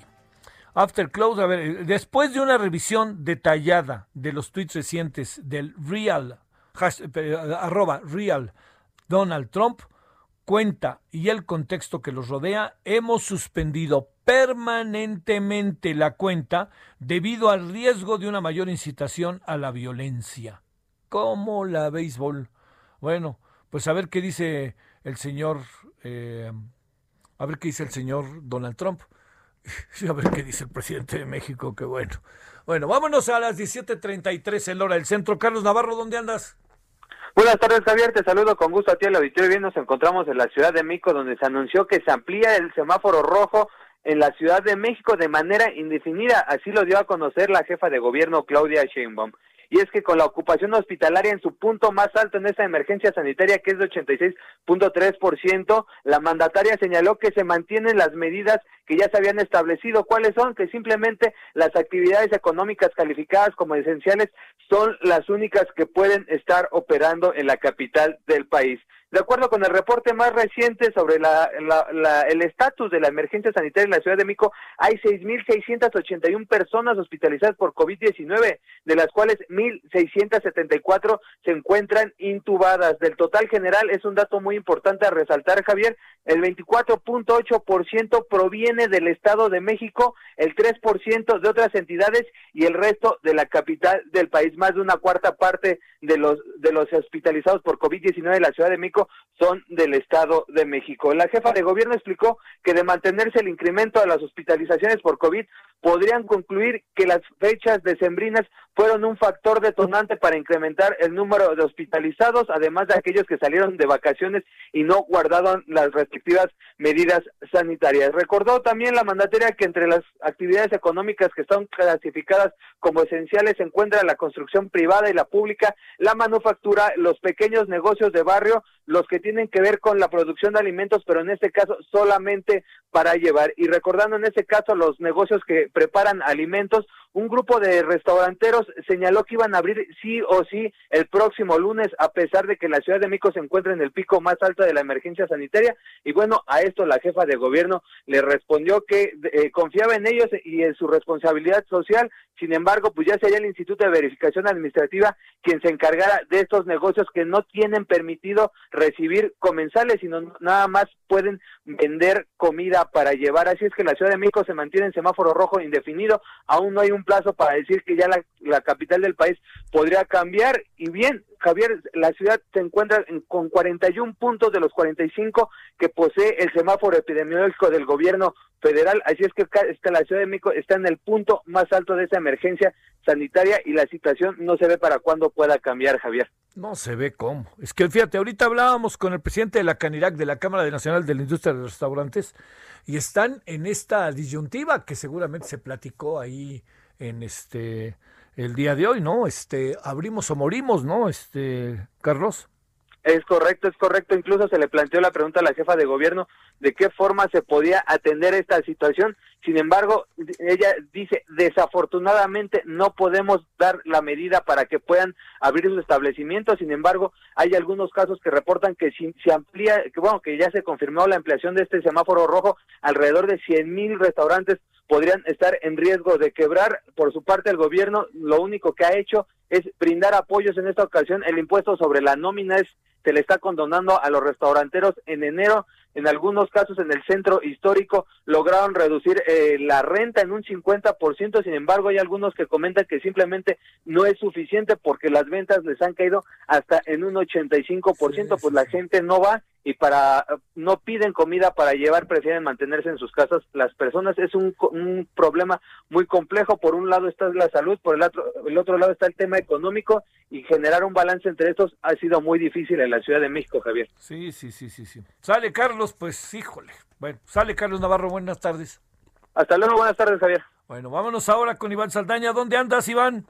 ¿Qué tal, Javier? Amigos del auditorio, pues pendiente de las actividades de San Lázaro y es que las bancadas del PAN, del PRI y del PRD en la Cámara de Diputados exigieron al gobierno federal un nuevo plan de vacunación contra el COVID-19 a fin de evitar pues más casos de influyentismo para que las personas puedan acceder a la vacuna, también para que este plan de inmunización de la población sea efectivo y también no se use con fines electorales.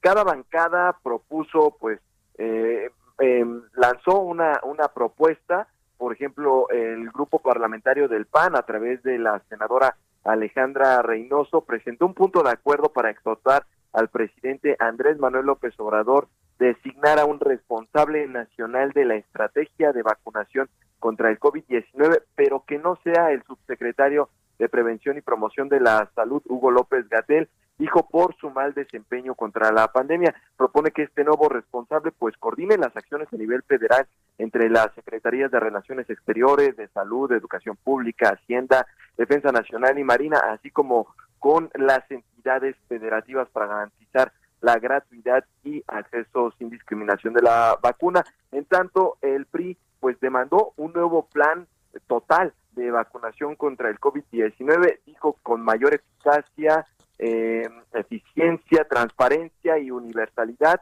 eh, y pide al gobierno que reconozca, eh, reconozcan que hay anomalías, se han presentado anomalías por el tema del influyentismo, de que hay personas que han eh, utilizado el cargo para que sus familiares eh, pues sean vacunados, piden precisamente otro nuevo plan por parte de la bancada del PRI y del PRD, Javier, pues señalan que a fin de evitar que tanto el gobierno federal como Morena saquen provecho electoral de la aplicación de las vacunas, pues la campaña de vacunación se integre con autoridades estatales y además que se ponga en marcha eh, y lo coordine todo el Consejo Nacional de Vacunación, que este existe eh, eh, de, acuerdo al reglamento interno del Consejo Nacional de Vacunación, pues este órgano tiene por objeto fungir como una instancia permanente de coordinación entre los sectores público, social, privado, para promover y apoyar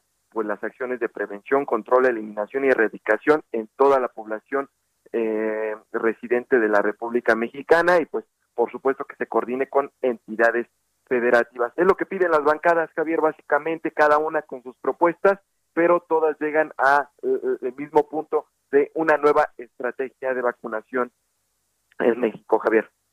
Atendible, mi querido Iván, no sé qué pienses, pero esto es atendible. Sale, muchas gracias. Muy buena tarde a todos. Gracias, buenas tardes. Eh, bueno, mi querido Fernando Schwartz, ¿cómo has estado? Solórzano, el referente informativo. Querido Fernando Schwartz, ¿cómo estás? Bien, Javier, con el gusto de saludarte y esperando después de estos primeros ocho días del 2021, pues que tengamos algo mejor que en el 2020, porque parece que la, la curva sigue en recta. sí, exactamente, ¿no? Oye, este, a ver, Vamos a hablar de dos temas rápidamente, si no tienes inconveniente, Fernando. Dime, ¿quiénes supones que serán los cuatro semifinalistas de esta temporada que empieza hoy? Es que está difícil vaticinar, Javier, porque todo depende del COVID, las bajas que hay en los equipos y demás. Pero para mí, la tengo muy clara, es Monterrey, León, Tigres y Chivas. Monterrey, León, Tigres y Chivas. O sea, veo que no colocas a Pumas, ni a Cruz Azul, ni a América. Bueno, Pumas lo desmantelaron, la salida de Carlos González va a pesar, la de Andrés Siniestra va a pesar, Cruz Azul con Juan Reynoso es una verdadera incógnita y el América, por más que Santiago Solari quiera hacer magia, el América no tiene un plantel eh, realmente extenso y competitivo, ¿eh? Sí, sí, sí. Oye, sé que platicaste muchas veces con él. ¿Nos cae bien o mal Tom La Sorda cuando castigaba a nuestro querido Fernando Valenzuela dejándolo 10 entradas y 12? Cuéntanos, Fernando. Bueno, Tom La Sorda sí tuve la oportunidad de tratar mucho con él al estar cubriendo de cerca la carrera de Fernando Valenzuela. Con su español champurreado, nunca se negaba a dar entrevistas, mitad inglés, mitad español. Era muy simpático, un tipo muy noble y un tipo que sí eh, llevó a muchos jugadores de ligas menores a las ligas mayores con el equipo de los Dodgers. Lo que sorprende de Tom La Sorda para exprimir el brazo de Valenzuela es que Tom La Sorda fue pitcher, duró en grandes ligas tres temporadas, 14 estuvo en ligas menores, y bueno, Tom La Sorda sabía lo que era ser un pitcher, pero tal parece que él pensaba que Fernando Valenzuela era de hierro, y sí, sí lo fue importante para él, porque aquel tercer juego de la Serie Mundial de 81, en su temporada de novato, que gana Valenzuela Righetti 5-4, fue el punto de inflexión para que los Dodgers derrotaran a los Yankees y Tom La Sorda ganara su primera serie mundial. La otra la ganó hasta 1988, cuatro veces campeón de la Liga Nacional y ocho banderines divisionales, los que tuvo en su carrera este hombre que es miembro del Salón de la Fama y que algunos por ser tan tragón con la comida, le decían Tom Lasaña. eso, eso, no me la sabía. Oye, Fer, eh, a ver, si en esa muy famosa serie mundial, cuando creo que poncha Fernando Valenzuela, Lupiniela, ¿no? Es el último out, creo, ¿no? Sí, ese es el último out y aparte controló a un Reggie Jackson, que era la gran estrella de los Yankees. Claro, claro. No, pero te pregunto, si hubiera, eh, si la serie se hubiera alargado, pues Fernando Valenzuela, que venía de pichar y pichar antes, ¿qué hubiera pasado con él? ¿Hubiera lanzado el último juego? Seguro, porque estamos hablando que tiró el tercero. Sí. Tenía tiempo de descanso para llegar al séptimo juego. Aparte, hay que recordar la confianza que Tom La Sorda siempre tuvo en Valenzuela, porque Valenzuela debuta cuando se lesiona el gran pitcher Jerry Royce y le dan la pelota a Fernando Valenzuela. Aparte estaba muy cómodo con los Dodgers Tom La Sorda porque tenía en su cuadro simplemente a jugadores que él formó en ligas menores. Te has de acordar el señorito Steve Garvey, como le decía Sonia Alarcón en primera base, David López en segunda, el shortstop Bill Russell, y te acuerdas que Sonia Alarcón también le decía en tercera base el pingüino Ron. Claro, exactamente, que se echó un atrapadón en ese partido, creo, ¿no? Si mal no recuerdo. Sí, y aparte en los jardines estaba un hombre que apoyó mucho a Valenzuela con el inglés que el toro no dominaba, el dominicano Pedro Guerrero. Eh, ¿Por qué, eh, digamos, por qué adquiere hoy como una resonancia?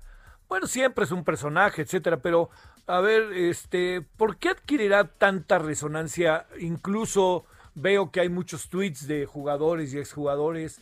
¿Por qué adquiere tanta resonancia su fallecimiento? ¿Qué es, qué es lo que sucede? ¿Qué es lo que hay detrás de un hombre que incluso era mayor y en otras ocasiones estuvo muy malo? En fin, eh, ¿qué es lo que supones?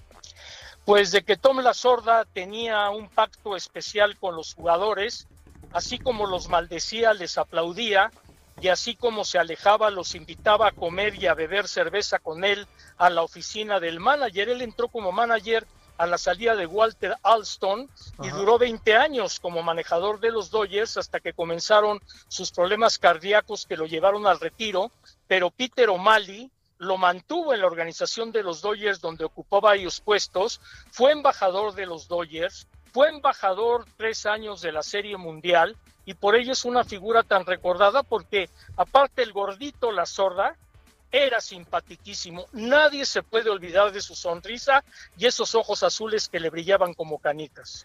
¿Cuántas veces habrás conversado con él, Fernando? Fácil, unas 10. Lo vi en Monterrey en aquella serie del 91, Milwaukee contra los Dodgers. Lo vi cuando Fernando Valenzuela ganó su partido 20 contra los Astros de Houston en 1986. Y en ese Inter entre 81 y 86 cuando Fernando Valenzuela se convirtió en agente libre, pues nos enteramos de que ya se iba a presentar al campo de primavera de los Dodgers y me lancé por carretera de Miami a Vero Beach, Florida, y cuando llegué a Vero Beach, que es la ciudad de los Dodgers de la primavera, entré al hotel de los Dodgers, me topé con la sorda y me topé con el catcher Mike Socia, y la sorda riendo y Socia también me dijeron, no, si tú ya estás aquí, Valenzuela mañana se presenta. ¿Y así fue? Sí, porque yo sabía por Tony de Marco que ya habían arreglado la agencia libre para que Fernando reportara otra vez con los Dodgers, por eso me eché el viaje. Yo creo que la sorda también lo sabía, pero pues me quiso trolear, esa es la verdad. Oye, ¿y qué pasó con la sorda después de ese gran equipo de los Dodgers? Cuando dices ganó cuatro banderines, etcétera, ¿se hizo que un, un gran manager digamos, de estos managers históricos, pienso en Joe Torre o alguno de ellos, ¿no? Este, se me olvidan nombres ahorita, pero alguno de esos.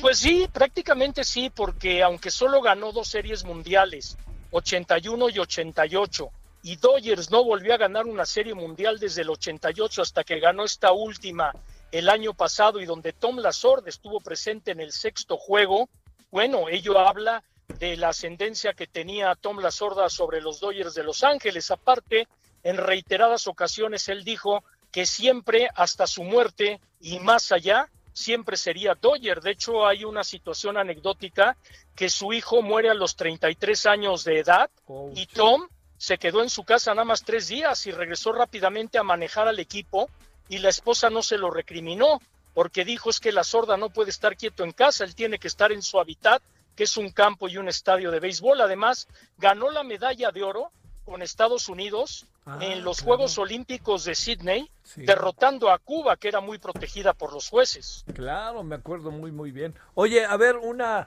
una final, este, eh, ¿dirigió a otro equipo o no?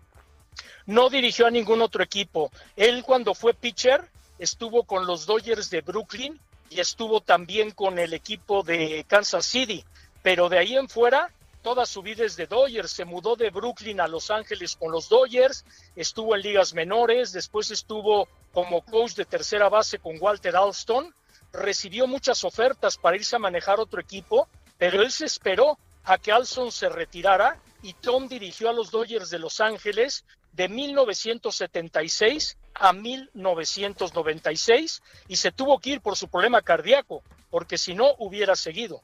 Oye, eh, castigó a Fernando Valenzuela o paradójicamente le dio la gran oportunidad y lo exprimió propio del gran valor que encontró en Fernando Valenzuela y que a lo mejor si no lo operaba en ese momento se le podía ir la oportunidad al propio Fernando. ¿Qué piensas?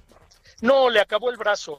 Había veces que tenía que meter a un relevista, digo, la verdad es que le acabó totalmente el brazo a Fernando Valenzuela, tan es así que tú recordarás que la época dorada de Valenzuela fue de 81-86 y en 86 comenzó un poco el declive de Fernando, que fue a los Cardenales de San Luis, que fue a los Padres de San Diego, que todavía tiraba bien, pero ya no era el mismo Fernando Valenzuela, que además recordarás que en un juego de estrellas tiene el récord igualado de un pitcher de 1934 con cinco ponches consecutivos. Ah, claro que me acuerdo. ¿Fue, ¿Fue el mismo año, no? ¿O fue después?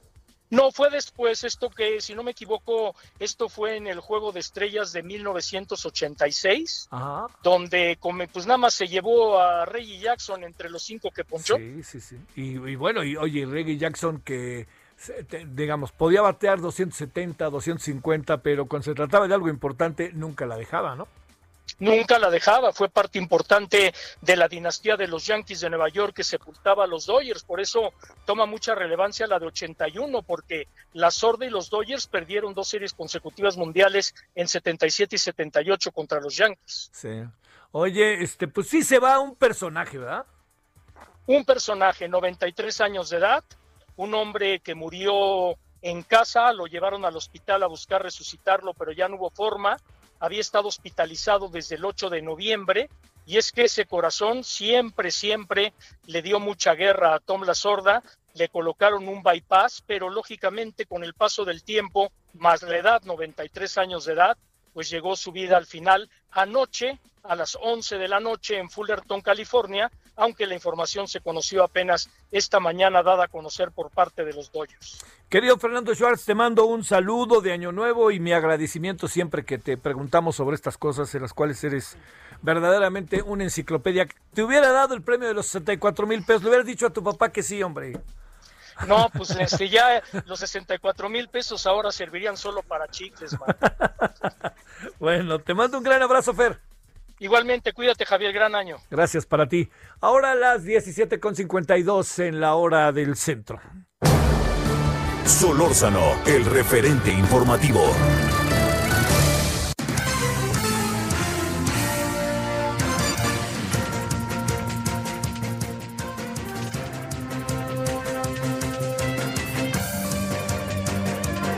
Vámonos, eh, querida Mayeli Mariscal, vamos cerrando la tarde de este viernes, cuéntanos.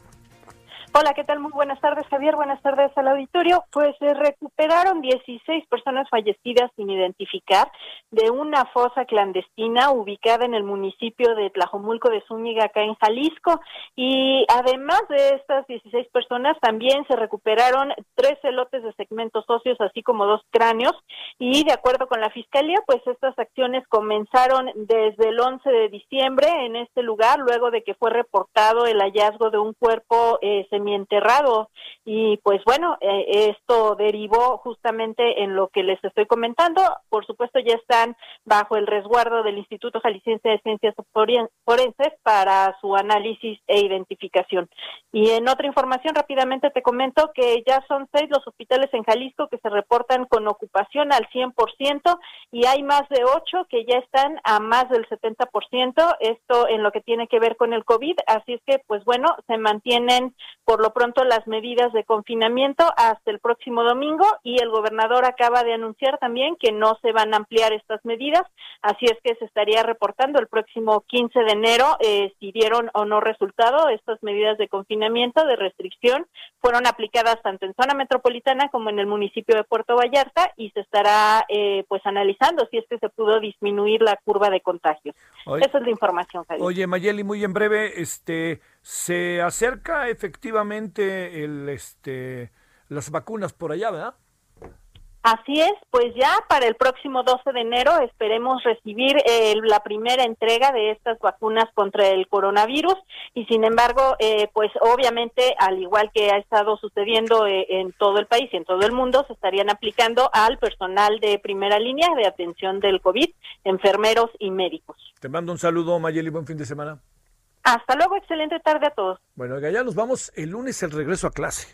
Sabemos que todavía hay muchas limitaciones y pues bueno, habrá estados en donde a lo mejor existe la posibilidad, ¿no? De que, de que pudieran regresar, sobre todo los que están en verde, pero decidirá cada estado, ¿eh? No hay que dejar que las cosas caminen si uno no se siente lo suficientemente seguro. Nos vemos en la noche, pásela bien, tenga buena este, tarde y ya es viernes. Hasta